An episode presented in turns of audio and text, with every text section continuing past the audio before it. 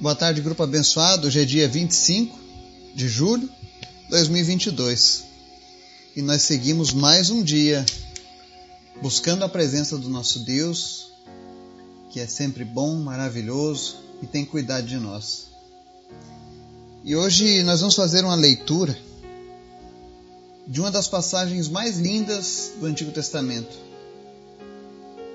que está lá no livro do profeta Isaías, no capítulo 26. Nós vamos ler hoje o hino da vitória. E eu tenho certeza que, assim como eu, essa palavra vai falar fortemente ao teu coração. Mas antes da gente fazer a leitura e a reflexão sobre esse hino, eu quero convidar você que nos acompanha, que nos ouve, a estar orando, intercedendo pelas nossas famílias, pela nossa nação, enfim, pelo nosso trabalho, pelo ano. Que Deus esteja abençoando, guardando as nossas vidas, que o Senhor esteja repreendendo a violência dos nossos dias, esteja trazendo sabedoria ao seu povo. Sabemos que é um ano de eleição, então que o nosso povo possa fazer as melhores escolhas, que os nossos valores sejam inegociáveis com a palavra de Deus. Então, que nós estejamos orando para que tudo corra bem, para que tudo aconteça em paz. Amém? Vamos orar? Obrigado, Senhor, por mais um dia, por mais uma oportunidade que nós temos de vivermos e de vermos a Tua mão sobre as nossas vidas, nos cuidando, nos guardando, nos livrando de todo mal. Obrigado por tudo que o Senhor tem feito, Pai. Obrigado pela tua graça, pelo teu amor. Nessa tarde nós queremos te apresentar, Senhor, as pessoas que nos ouvem. Pedimos que o teu Espírito Santo esteja visitando cada pessoa, cada família aqui representada, curando, libertando e salvando transformando a vida dessa pessoa, Deus, cada vez mais. Em nome de Jesus, Espírito Santo acha guarita nos nossos corações e nos transforma de dentro para fora, para que nós possamos transformar aqueles que estão ao nosso redor, Pai. Nos ensina, Deus, a exteriorizar aquilo que o Senhor tem colocado dentro de nós através da tua palavra. E se porventura temos algo dentro de nós que não condiz, Pai, com o alimento que nós temos recebido de Ti, com os ensinamentos do Senhor Jesus. Nos ajuda, Senhor, a nos livrar de todo o empecilho, de todo o atrapalho, de tudo aquilo, Deus, que não nos deixa morar contigo na eternidade. Toma conta, Pai, das nossas vidas. Abre os nossos olhos quando não queremos enxergar. Abre os nossos ouvidos quando não queremos ouvir a tua voz. Mas não nos deixa, Senhor, seguir nos nossos caminhos sem ti. Espírito Santo de Deus, visita os enfermos nesse momento. Cada pessoa da nossa lista de oração. Cada pedido ali especial. Cada mãe que chora. Cada pai que está entristecido. Ou cada filho, cada irmão que tem levantado um pedido, um clamor. Que o Senhor esteja, meu Deus, ouvindo cada um desses pedidos que são feitos. E em nome de Jesus, faz o teu milagre, Pai. Restaura vidas, restaura a saúde. Visita em especial a vida do William. Cura, Senhor, a medula dele. Dá uma medula nova se for necessário. Tu és o Deus que pode todas as coisas. Restaura, Deus, o movimento dele por completo. Todas as sequelas negativas sejam removidas agora em nome de Jesus. Mas em especial eu te peço, Deus, visita o William e envolve ele com teu amor, Senhor. Que ele possa ouvir a tua voz.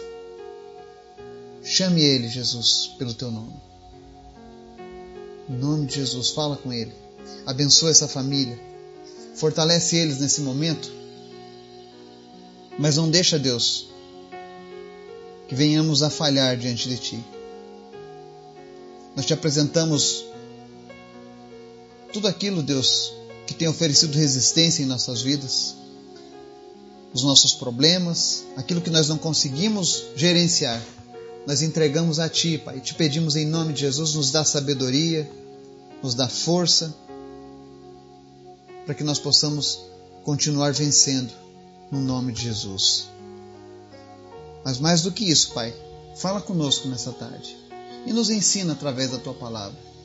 Senhor, nos inspira, nos motiva, renova a esperança nos nossos corações.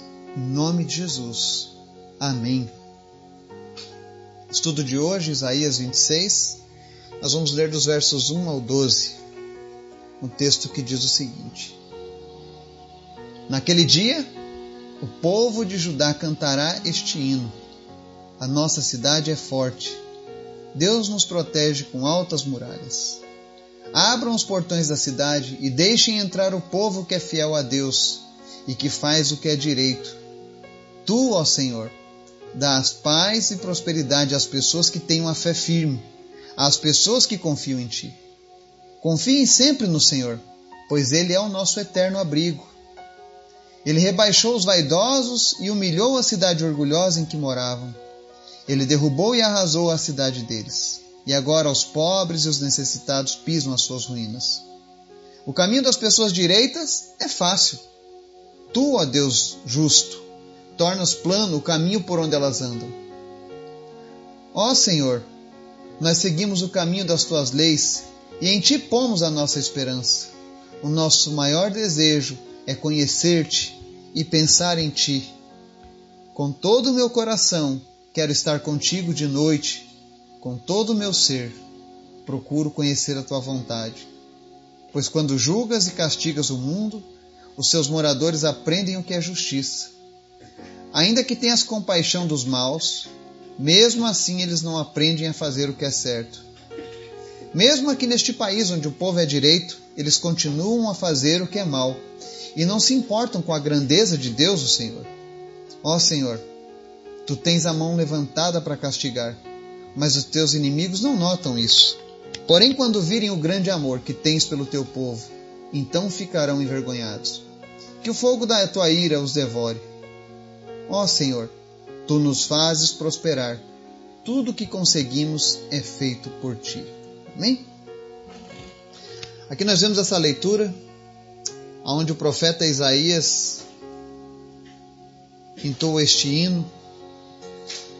E em algumas Bíblias você vai ver o subtítulo dessa passagem como o hino da vitória. Mas ele vai muito mais além do que apenas uma vitória. Talvez esse seja um hino de gratidão. Porque ele nos faz afirmações fortíssimas. É interessante que nós podemos usar esse hino como um meio de agradecer a Deus.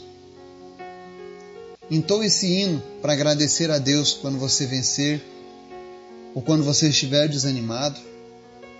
Porque a palavra diz aqui que Deus nos protege com altas muralhas. Apesar que esse hino, de uma maneira profética, fala dos salvos. Mas nós podemos entender todo o cuidado e amor que Deus tem com o seu povo. Aqui diz que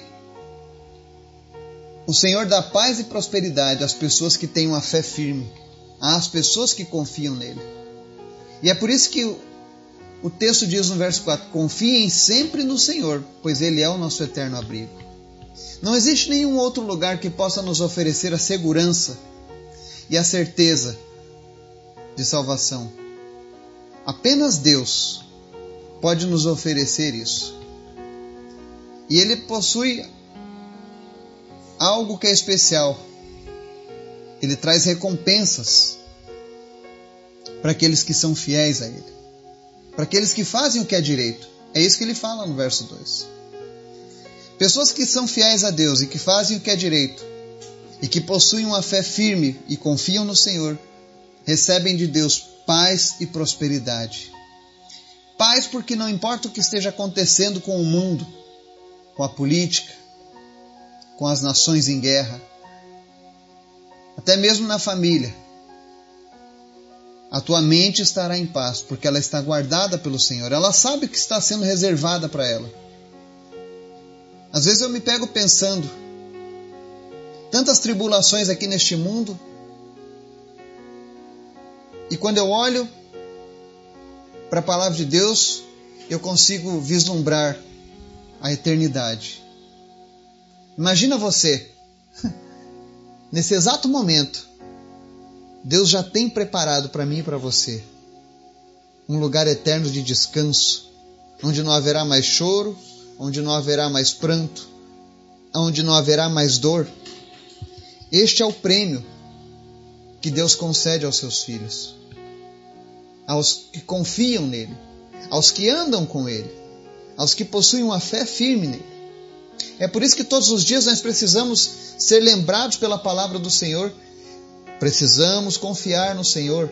E confiar no Senhor implica em fazer as coisas que nós sabemos que agradam a Ele. Ele diz aqui no verso 7: O caminho das pessoas direitas é fácil. Tu, tu, a Deus justo, tornas plano o caminho por onde elas andam. Ou seja, de uma maneira poética, o Espírito Santo está falando. Ainda que nós estejamos num vale, ainda que nós estejamos num caminho de pedras, porque a palavra diz que o caminho da salvação não é um caminho fácil. A palavra diz que, todavia, Deus torna plano o caminho por onde nós andamos, ou seja, o que para muitos pode ser pode parecer um esforço, para nós é feito com alegria.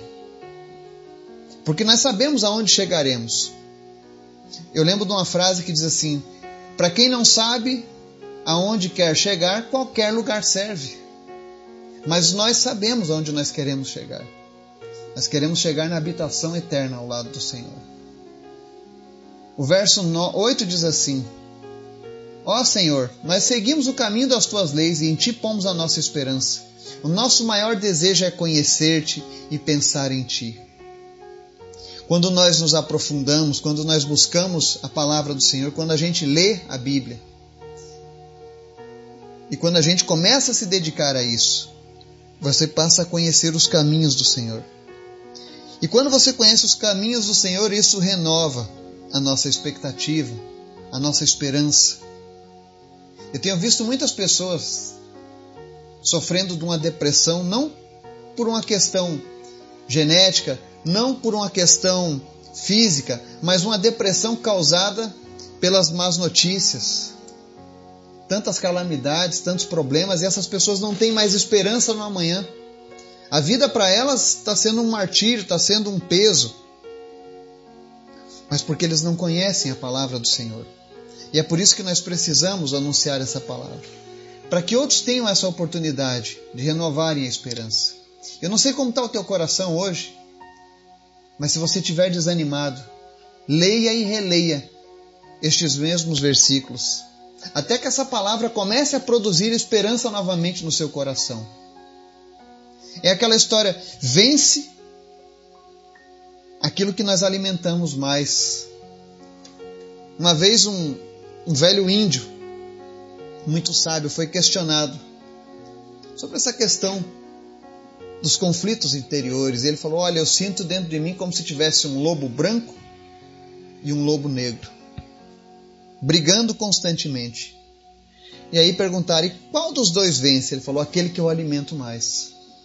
Se você tem se alimentado apenas com as notícias ruins, apenas com as coisas más desse mundo, sua esperança deve estar lá embaixo. Mas se você tem se alimentado da palavra de Deus, e de tudo aquilo que Deus tem oferecido para você, eu tenho certeza. Não importa o que aconteça lá fora, a paz de espírito permanece na tua vida. Mas o que mais me chama a atenção nesses versos que nós lemos está aqui no verso 9. Ele diz assim: Com todo o meu coração quero estar contigo de noite, com todo o meu ser procuro conhecer a tua vontade. Meu desejo é que isso possa ser algo real todos os momentos da minha vida. Eu quero buscar a Deus sempre com esse coração. Eu quero estar sempre com esse desejo de estar com o Senhor. De poder me deitar e ter a certeza que o Senhor está cuidando de mim. E de saber que, não importa o que aconteça, a vontade dele é algo imperativo para mim. Que esse possa ser o desejo do seu coração também. Eu sempre digo que um dos maiores indicadores que nós temos de que estamos com o Senhor é quando há esse desejo no coração de estar com Ele, de falar do Senhor, de ouvir coisas do Senhor. Eu lembro quando eu conheci a palavra pela primeira vez, quando eu me converti. E eu passava buscando cultos durante a semana, lendo a Bíblia, porque eu precisava saber mais sobre aquele Jesus, que até então o que eu conhecia de Jesus era ínfimo, era apenas uma superfície rasa. Mas eu sabia que tinha muito mais para se conhecer desse Deus. Então eu mergulhei com todo o meu ser, com toda a minha alma, com toda a minha vontade, procurando conhecer mais sobre esse Deus procurando conhecer as coisas que poderiam agradá-lo. E já fazem 18 anos que eu tomei essa decisão e não me arrependo. Pelo contrário, eu louvo a Deus, porque um dia Ele colocou no meu coração esse desejo.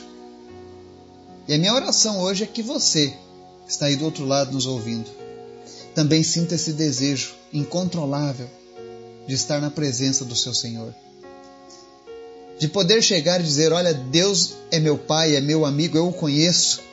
Eu falo com ele, ele fala comigo. Quando eu estou com problemas, ele se oferece para me ajudar. Ele age na minha vida. Essa intimidade que Deus tem criado nos nossos corações. E se você ainda não tem, não se preocupe. Comece a buscar o Senhor hoje mesmo. Comece a desejar. Peça, Senhor Jesus, muda o meu coração porque eu quero estar contigo todos os momentos. Eu quero te conhecer, eu quero conhecer a tua vontade, eu quero conhecer as coisas que te agradam. E com certeza Deus concederá o desejo do teu coração. E aí ele diz algo aqui que é negativo para algumas pessoas. Ele diz assim: Pois quando julgas e castigas o mundo, seus moradores aprendem o que é justiça. Toda vez que Deus exerce a sua, a sua justiça, as pessoas conseguem ter um parâmetro, porque Ele sim é justo. E o verso 10 diz assim: Ainda que tenhas compaixão dos maus, mesmo assim eles não aprendem a fazer o que é certo. Mesmo aqui neste país onde o povo é direito, eles continuam a fazer o que é mal e não se importam com a grandeza de Deus o Senhor. Saiba disso. Aqueles que não alcançaram a salvação, de maneira alguma poderão dizer alguma vez diante de Deus que são inocentes. Porque existem pessoas que, mesmo ouvindo a palavra, mesmo esperando, mesmo experimentando a compaixão do Senhor, continuam praticando as coisas erradas, ignorando quem é Deus. E infelizmente a palavra diz que Deus está com a mão levantada para castigar. E muitas pessoas lá fora enxergam apenas isso, quando Deus levanta a mão para castigar. Mas aqui diz: Porém, quando virem o grande amor que tens pelo teu povo, ficarão envergonhados. Ou seja, o que Deus quer nos oferecer é amor. Muitas vezes a mão do Senhor vai ser levantada para castigar os inimigos. Não porque são inimigos de Deus, mas porque eles estão atacando, eles estão tirando o sossego do povo escolhido, do povo amado, do povo que foi comprado pelo precioso sangue de Jesus. E entenda, Deus é um pai. E como um bom pai, um pai justo, ele cuida dos seus filhos. Ele não permite que os maus prevaleçam sobre os seus filhos. E isso é justo. Ou será que alguém pode dizer, não, mas aí seria injusto? Não. Isso é a maior prova de amor, um pai lutar pelos seus filhos, proteger os seus filhos. E mesmo ele fazendo tudo isso, ainda o desejo desse pai é que aqueles que não são filhos se tornem filhos dele. Mas se eles continuarem rejeitando, o verso 11 na parte C diz assim: Que o fogo da tua ira os devore. Porque infelizmente esse é o destino daqueles que rejeitarem a Deus. Não é esse o desejo de Deus para essas pessoas. E no verso 12, eles deixam o seguinte: Ó oh Senhor, tu nos fazes prosperar, tudo o que conseguimos é feito por ti. Aqui eles, ao entoarem esse cântico, eles falam da gratidão a Deus e o reconhecimento. E isso é algo que nós precisamos carregar todos os dias. Não é uma exclusividade do povo judeu ou dessa alegoria do Isaías 26, mas é algo que eu e você todos os dias temos que agradecer a Deus. Tudo aquilo que nós conseguimos e conquistamos é feito por Ele, porque a mão de Deus tem todo o poder. Ele é o dono do ouro e da prata. Ele abençoa a todos, ele derrama de misericórdia, ele tem compaixão. E é por isso que nós precisamos continuar confiando no Senhor. Eu não sei como têm sido os teus dias, as lutas que tu tem enfrentado, mas não deixe de confiar no Senhor, pois Ele tem promessas de prosperidade, de esperança e de bênção para nós. Que Deus nos abençoe e nos guarde. No nome de Jesus. Amém.